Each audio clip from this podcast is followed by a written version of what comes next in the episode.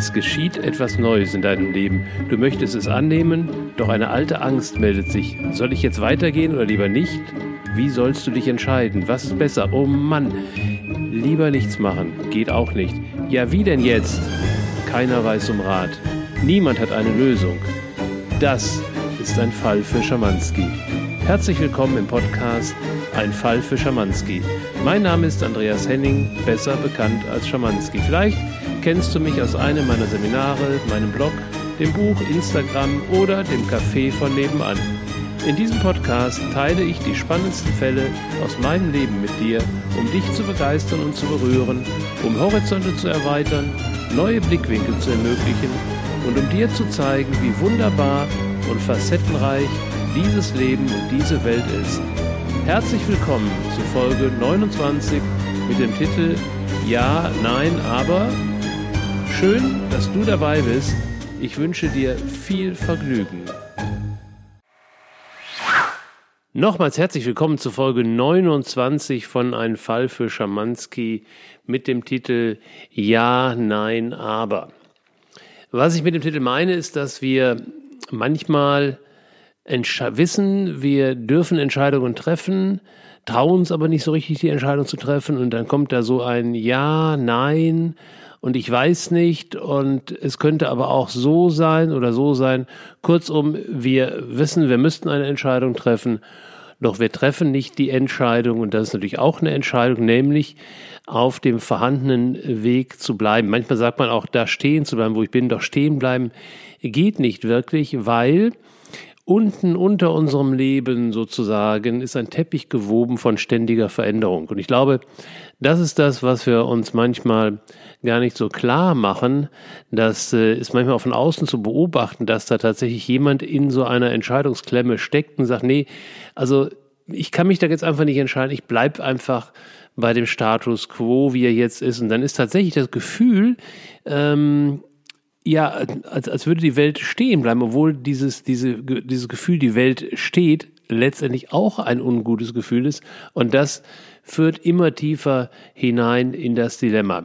Ich komme auf diesen, diese Episode gar nicht mal so sehr durch einen konkreten Fall, den ich, von dem ich heute berichten möchte, sondern im Grunde von einem Fall, der sich in meiner Beobachtung immer wiederholt hat. Und zwar immer dann, wenn es um eine neue Beziehung geht. Und das ist gar nicht mal beschränkt auf eine Liebesbeziehung, wo also ein Mann eine neue vermeintliche Partnerin trifft, also vermeintlich im Sinne von, das könnte eine werden oder umgekehrt, sondern auch Geschäftsbeziehungen, also wo eine, ein neuer Kunde, ein neuer Lieferant gewonnen wird, immer dann, wo zwei Menschen sich treffen, die sich vermeintlich überhaupt gar nicht kennen. Das heißt, es sollte eigentlich so sein, dass jeweils der andere ein unbeschriebenes Blatt ist. Doch das genau funktioniert in der Natur nicht, denn wir haben so viele Ideen und Vorstellungen und Gründe, warum wir jemanden treffen und Gott sei Dank kommt er endlich und ich brauche den und ich will ein Geschäft mit dem machen und ich endlich mal wieder dieses Kribbeln im Bauch. Also es gibt ganz viel in mir, in, in meinem Kopf an sozusagen ähm, Vorstellung, Erwartung, ähm, Vorprojektion schon, sodass der andere schon im ersten Moment kein leeres Blatt mehr ist, sondern schon vollgeschrieben ist. Mit meiner Projektion auf denjenigen. Nur ist denn natürlich der andere aus seiner Sicht ebenfalls kein leeres Blatt, denn er ist ja ein weit gefülltes Blatt. Er ist sich darüber auch bewusst, allerdings nur bei einem ganz kleinen Teil. Der überwiegend größere Teil ist ihm nicht bewusst. Und du merkst vielleicht, Jetzt wird's schon kompliziert. Da möchte man sich schon als Zuhörer wegdrehen. Sagen, oh Gott, nee, ist ja, oh Gott. Aber Leute, genau so ist das Leben. Und das passiert in jedem Moment, wo ich jemandem begegne und mich auf denjenigen einlasse. Und das ist, glaube ich, oft auch die Herausforderung, die an, an der oder an diesem Punkt äh, frage ich dann auch jemanden, in, in der konkrete Auslöser für diese Episode war eben ein guter Freund, der mich gefragt hat, mit, mit genau dieser Frage angesprochen hat, ich weiß nicht, ob ich mich an der Stelle tiefer einlassen mag. Ich habe Angst, dass wieder diese Verletzungen kommen, die ich in der letzten Beziehung hatte. Und da sind wir genau auf dem Punkt. Wir haben, wir haben eine, eine Sehnsucht nach, nach Gefühl nach, und damit nach Einlassen. Wir wollen die Tiefe. Das ist, ist menschlicher, menschliche Natur. Zumindest ein Teil von uns will in die Tiefe hinein, will tiefe Gefühle erleben, will sich also auch einlassen in die Beziehung zu einem anderen Menschen, auch zu einem Objekt, zu einem Haus, zu einem Auto, zu einem Land, zu einer Stadt, zu einem Urlaubsort. Also wir haben ein Teil uns, der möchte sich immer an der Stelle tiefer einlassen, der andere Teil, der möchte flüchten, der möchte weiter. Und wenn jetzt also dieser Teil, der sich da einlassen möchte, zu einer vergleichbaren Situation eine Vorerfahrung hat, dann wird die sozusagen in diesem Moment geweckt. Die ist abgelagert ähm, als Erinnerung in unserem Verstand, aber überwiegend als Emotion in unseren Körperzellen. Und da beginnt eine Mixtur zu wirken, und wir sind in diesem Push-Pull-Konflikt. Auf der einen Seite wollen wir uns tiefer einlassen, auf der anderen Seite haben wir Angst vor der Verletzung. Und es wird teilweise dann, wenn wir da nicht fein aufpassen, wird das sogar schon projiziert auf diesen Menschen, den wir da gerade erst neu kennengelernt haben. Und das geht dann so, also der hat das und das gemacht und da sehe ich schon, der ist genauso wie der so und so, den ich da in meinem Leben hatte ich erlebe schon gar nicht mehr den neuen Partner, äh, den neuen Gesprächspartner, den neuen Geschäftspartner, den neuen Liebespartner in seiner Einzigartigkeit, sondern ich klassifiziere ihn schon und ich beginne schon durch ihn meine alte Vergangenheit zu erleben. Und da eine Bewusstheit zu entwickeln an dieser Stelle und da zu sagen, stopp, da schaue ich mal etwas tiefer rein, zwar ich für mich in meine Historie. An der Stelle nehme ich mir einen guten Freund, einen Coach, einen, einen Begleiter, der mir gestattet, mit einer Methode, mit einer Sichtweise tiefer hineinzukommen in meine Vergangenheit und ich löse die Vergangenheit auf oder ich integriere sie, sodass sie mir nicht wieder begegnet. Und um das zu tun, braucht es, ähm, ich glaube, so ein, zwei Grunderkenntnisse und Grundfertigkeiten, die wir uns wieder in unser Leben holen dürfen. Die erste Idee ist ähm, zu sagen, den Blickwinkel zu entwickeln, die Dinge sind, wie sie sind. Wir leben im Jetzt, das heißt, wenn ich gerade in einer aktuellen Situation bin, dann wirklich mal hinschauen, wie sieht denn die aktuelle Situation aus? Und das ist dann manchmal, wenn du diesen Blickwinkel schaffst einzunehmen, total witzig, weil du sagst, ja, stimmt, der Briefträger hat nur Guten Morgen gesagt, mehr nicht.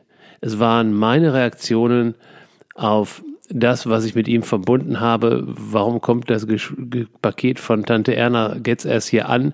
Und wieso hat sie das nicht gemacht? Das, das projiziere ich auf den armen Briefträger. Der hat nur Guten Morgen gesagt. Und diese, diese Bewusstsein in seinem Leben zu entwickeln, ist ein großes Geschenk. Also zu sagen, okay, ich gucke erstmal, was ist denn jetzt hier gerade? Und koppelt davon ab, was aus der Historie da wieder hineingeholt wird. Der zweite Punkt ist der, und da möchte ich heute etwas tiefer dich mit auf die Reise nehmen, dass wir manchmal in unserem Leben durch das, was wir erlebt haben, an einen Punkt kommen, wo wir uns ein Stück weit gegen Veränderungen sperren.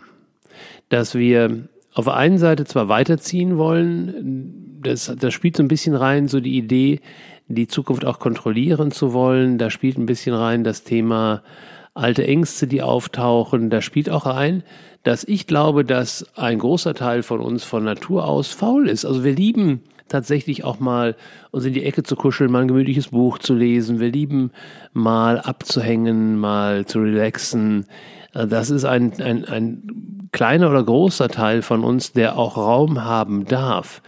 Der, der muss aber nicht der Idee widersprechen, dass ich auch Veränderungen liebe.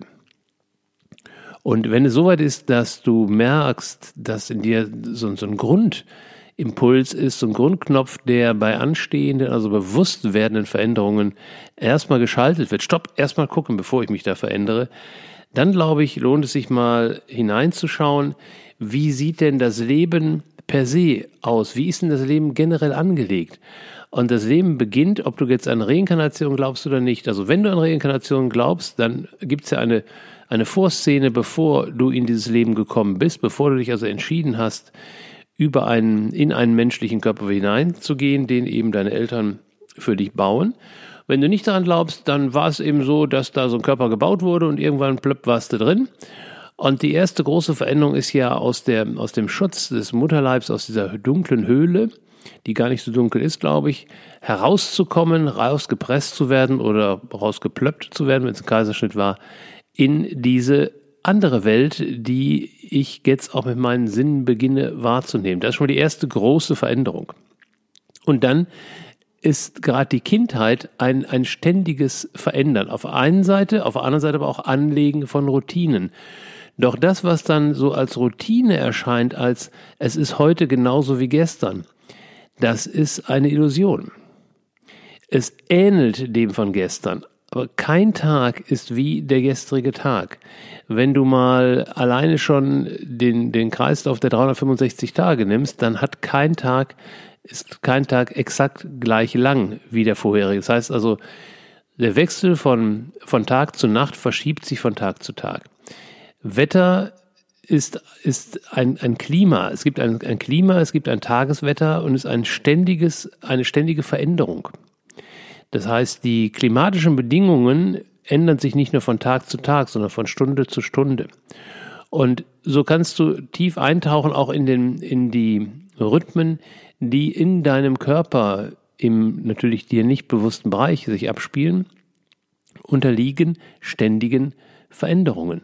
Und ein Weisheitsbuch, was das sehr gut beschreibt und sehr tief und tiefgründig auch ähm, beschreibt und dir gestattet auch es für dich zu untersuchen, ist das I Ging.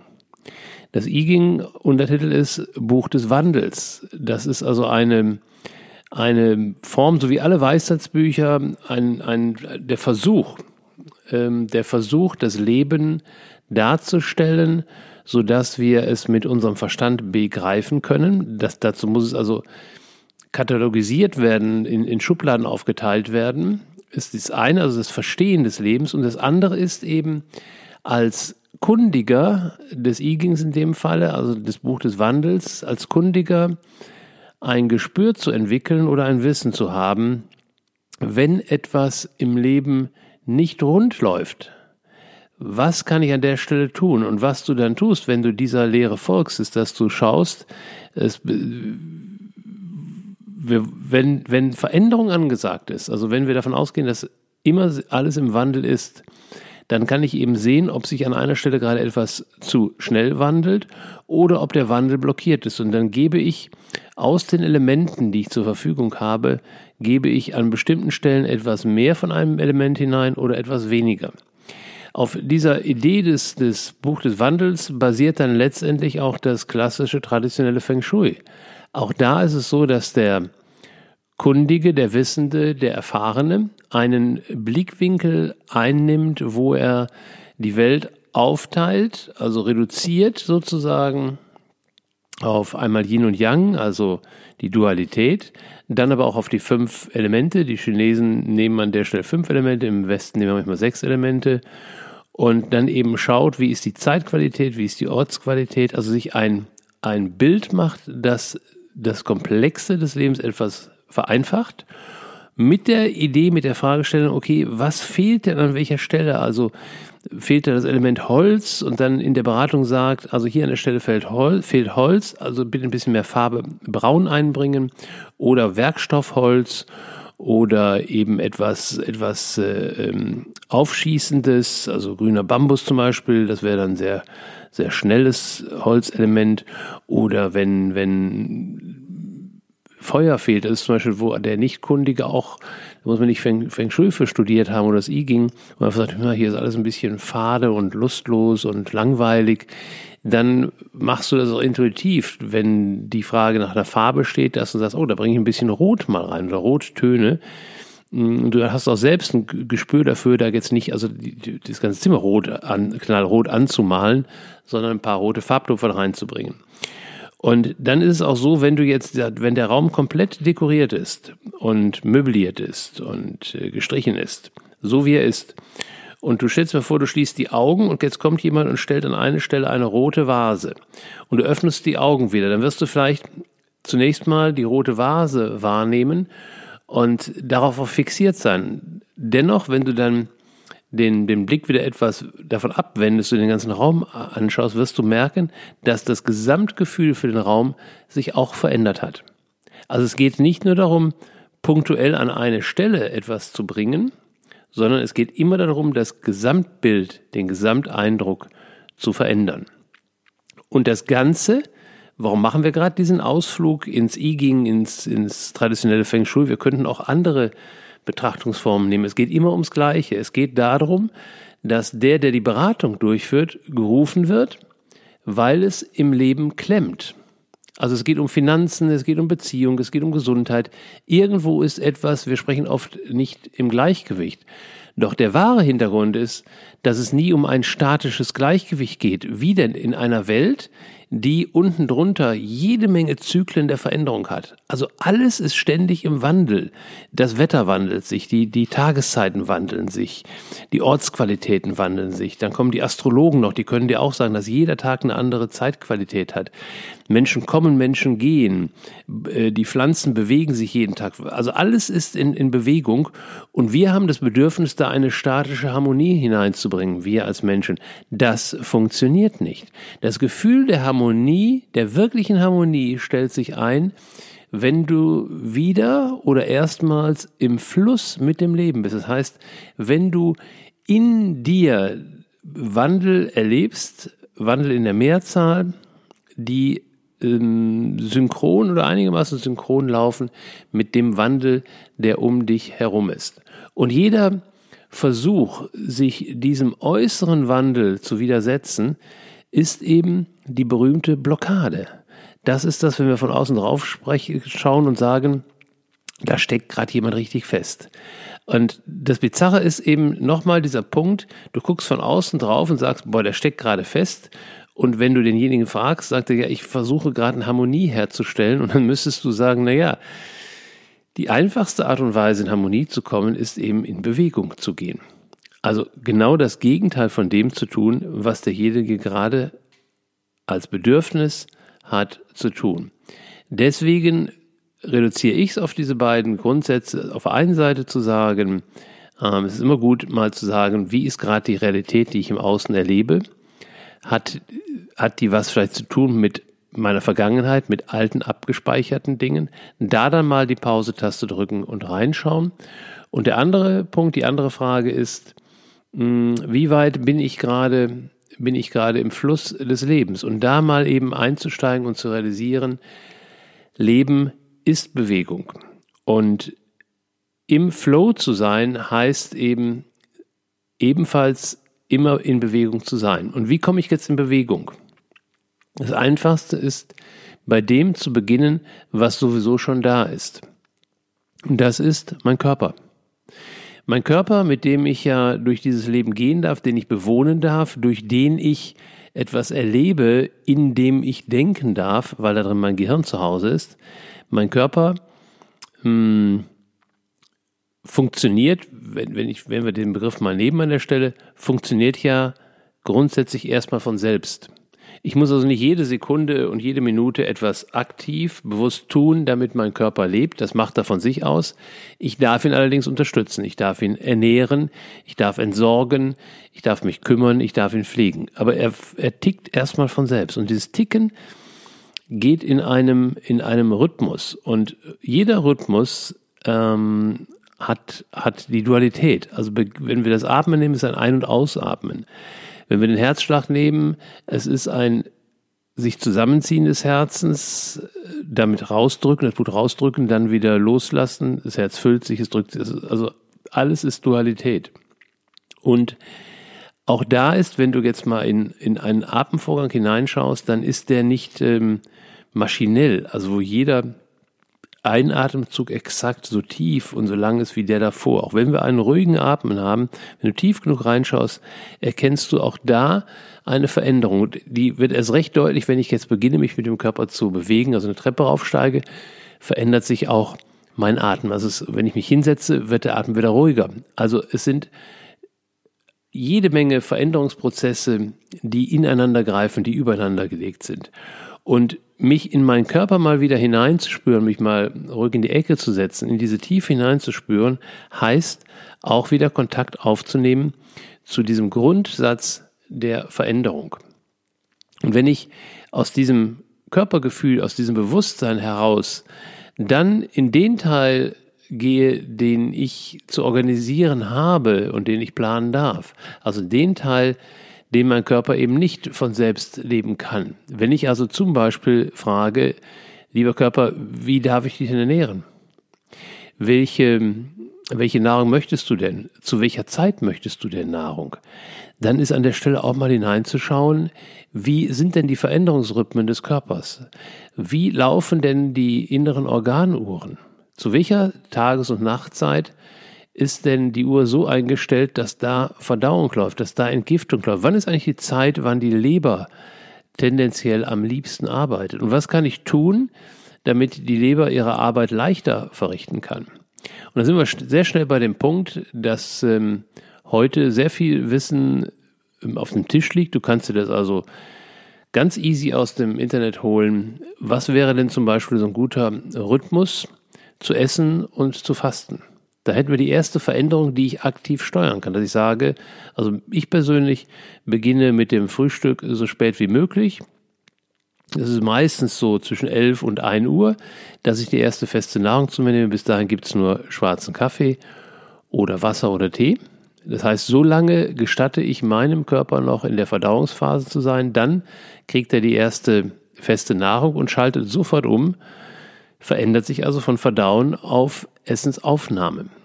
Und diese Phase der Essensaufnahme versuche ich dann zu beschränken auf acht Stunden. Das ist manchmal gelingt mir ein bisschen weniger, dass ich um 6 Uhr das letzte Mal was esse. Manchmal wird es auch später.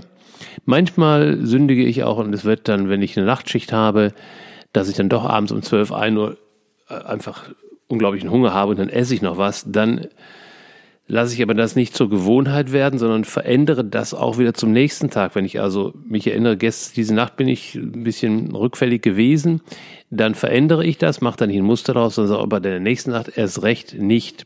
Also da immer wieder in diesen, in, auch da in den Veränderungsrhythmus reinzukommen. Das fängt also an mit der Frage, wann ich esse, das geht weiter mit der Frage, was ich esse.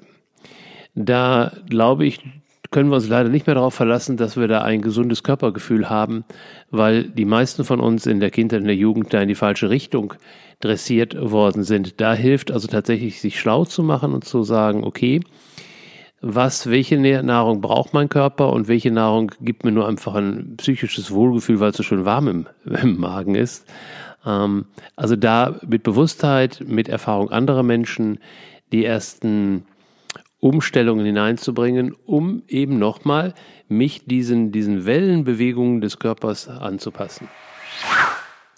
Das nächste Thema ist dann das Thema Bewegung.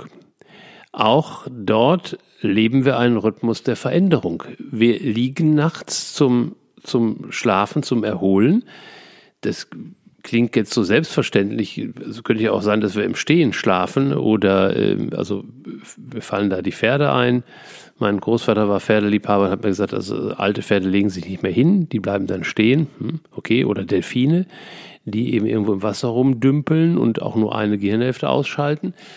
Wir Menschen legen uns zum Schlafen üblicherweise hin, schalten unser Bewusstsein aus und überlassen uns dann ganz diesem unbewussten Prozess. Morgens werden wir wieder wach, verändern also auch da wieder, gehen ins Wachbewusstsein und damit die Chance, vieles positiv zu verändern oder eben auch zu blockieren. Sind wir wieder bei dem ersten Thema. Deswegen hilft jedes Stück mir das bewusst zu machen, wie viel ich, ähm, wie viel ich ändern kann und das auch umzusetzen und dabei auch eine Zielrichtung zu haben, hilft meinem Gesamtsystem zu verstehen, zu akzeptieren und zu honorieren, wow, da geht jetzt jemand einen bewussten Weg und verändert in seinem Leben eins nach dem anderen, um insgesamt wohin zu kommen.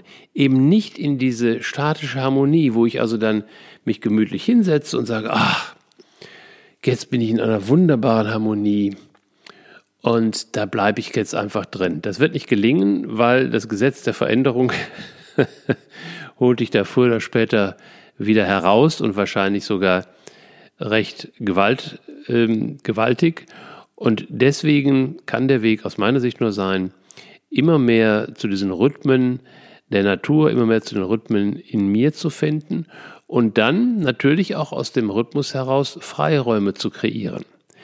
Dass ich also jetzt nicht, dass der Schuss jetzt nicht ganz in die Richtung geht, dass ich also den ganzen Tag damit beschäftigt bin, mich selbst zu reflektieren, in meinen Körper reinzuspüren, wo braucht er gerade was, sondern äh, mir fällt da gerade ein schöner Satz ein, den mir mein Fluglehrer Jürgen mal gesagt hat, als ich äh, dabei war, lange Zeit dabei war, äh, meine Fluglizenz zu erwerben. Und ich glaube, ich war so ziemlich der untalentierteste Schüler, den er jemals gehabt hat, was also zeigte, welche enorme Geduld er hatte und bei mir auch brauchte. Jedenfalls war der Satz, als ich dann mal wieder irgendwann waren oben in der Luft an dem, an dem Flieger rumfingerte und er sagte, lass doch mal die Finger vom, vom äh, Knüppel. Äh, ein gutes Flugzeug fliegt trotz Pilot. Das heißt also, das Flugzeug, wenn es mal eine stabile Lage gefunden hat, dann fliegt das. Da brauche ich nichts zu machen als Pilot. Der Pilot wird in erster Linie gebraucht zum Starten und zum Landen. Und so ist es auch mit meinem Körpersystem, meinem Körper-Geist-System.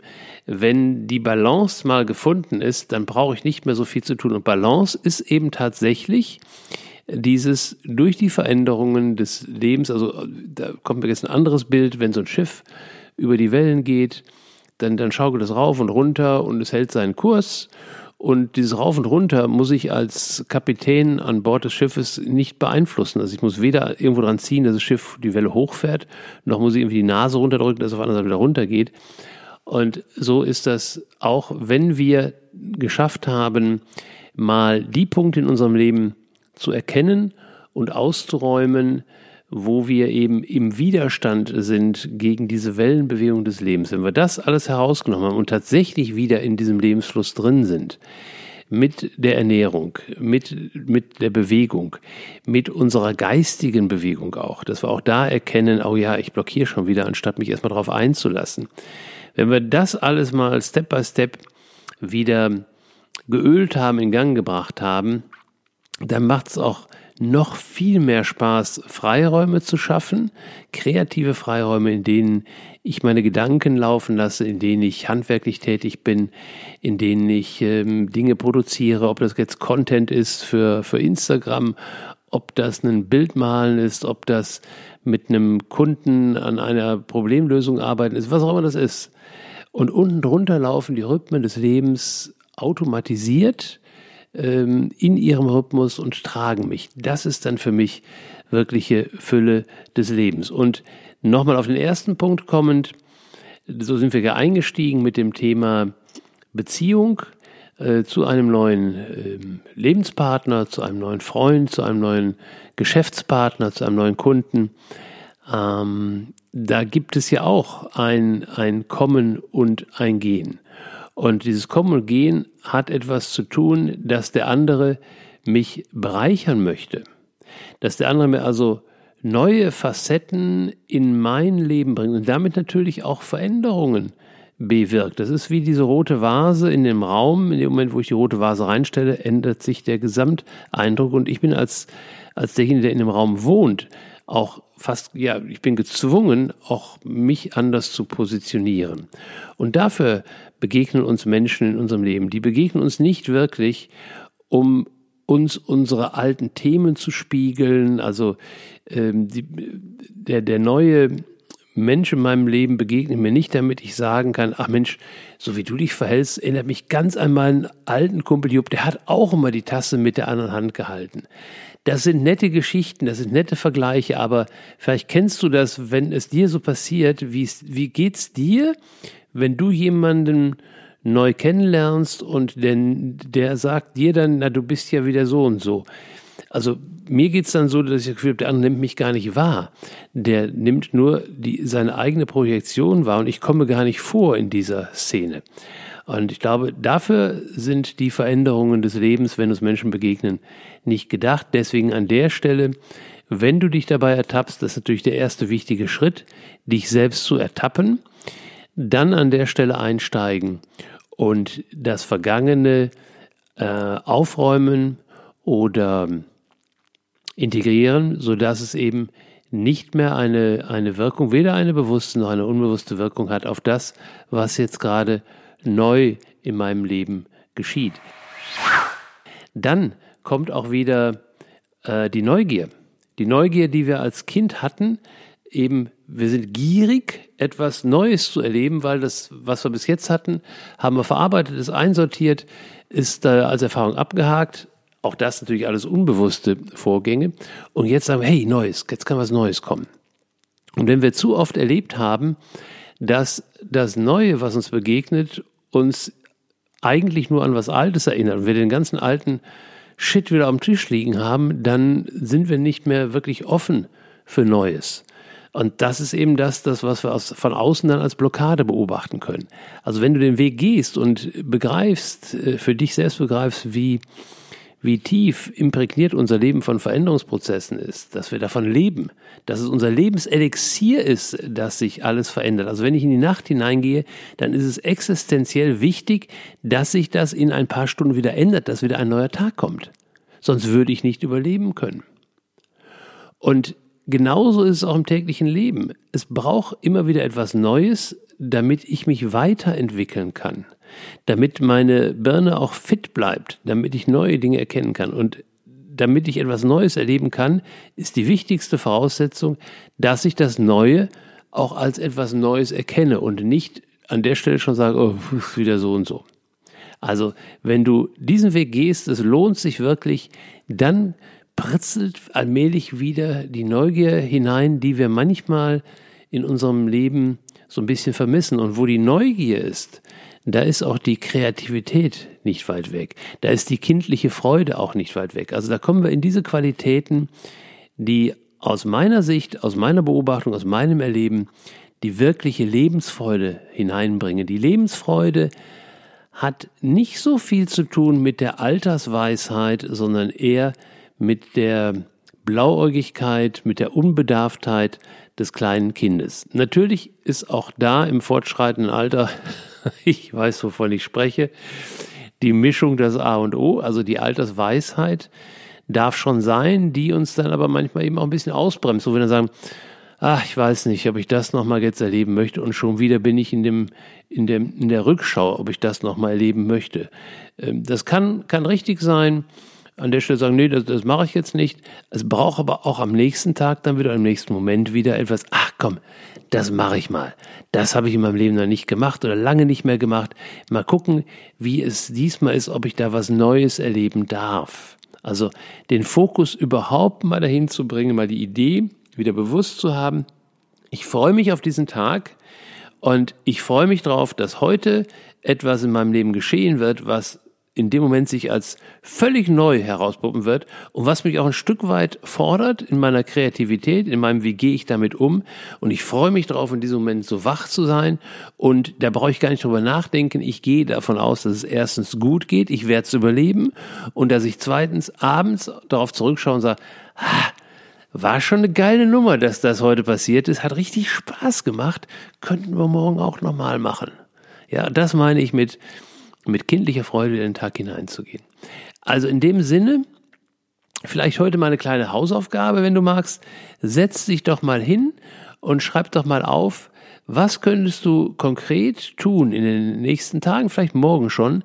In welche konkrete äußere Situation könntest du dich mal begeben, die schon eine Veränderung ist, damit in dieser Situation mal etwas anderes passiert oder etwas passiert, was lange nicht mehr passiert ist? Also was konkret könntest du in den nächsten Tagen mal unternehmen, mal tun, physisch, also in dieser Welt, dafür ist die da, zu Fuß, mit dem Auto, wie auch immer oder in deiner, in deiner gewohnten Umgebung, was könntest du da mal anders machen?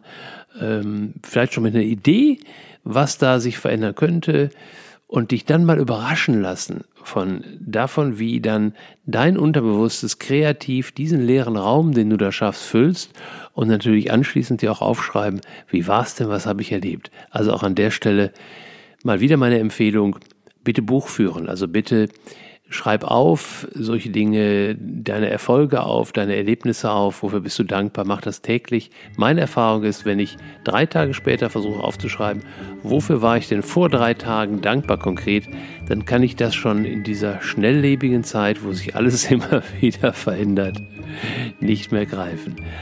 Also, was ich angesprochen habe, ging etc., schreibe ich alles schön brav in die Shownotes. Du kannst dann danach lesen Ansonsten danke, dass du wieder dabei warst bei Schamanskis Fall 29. Äh, diesmal etwas, etwas anders, etwas mal ins Grundsätzliche hineingehen. Natürlich kommend von einem, von einem konkreten Fall, in dem Fall ein Fall im Freundschaftskreis.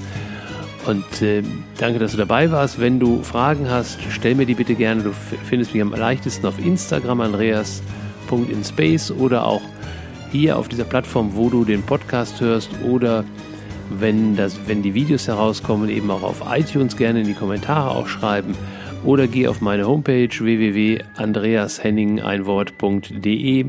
Wie auch immer, melde dich bitte, wenn du Fragen hast, wenn du Anmerkungen hast, wenn du Anregungen hast. Ich freue mich über jegliches Feedback und äh, denk auch dran, diesen Podcast zu teilen, wenn du jemanden im Auge hast, für den das interessant sein könnte. Dann freue ich mich da riesig drüber und äh, noch mehr freue ich mich, wenn du auch in der nächsten Woche wieder dabei bist, wenn es wieder heißt, ein Fall für Schamanski. Danke, dass du dabei warst. Danke, danke, danke.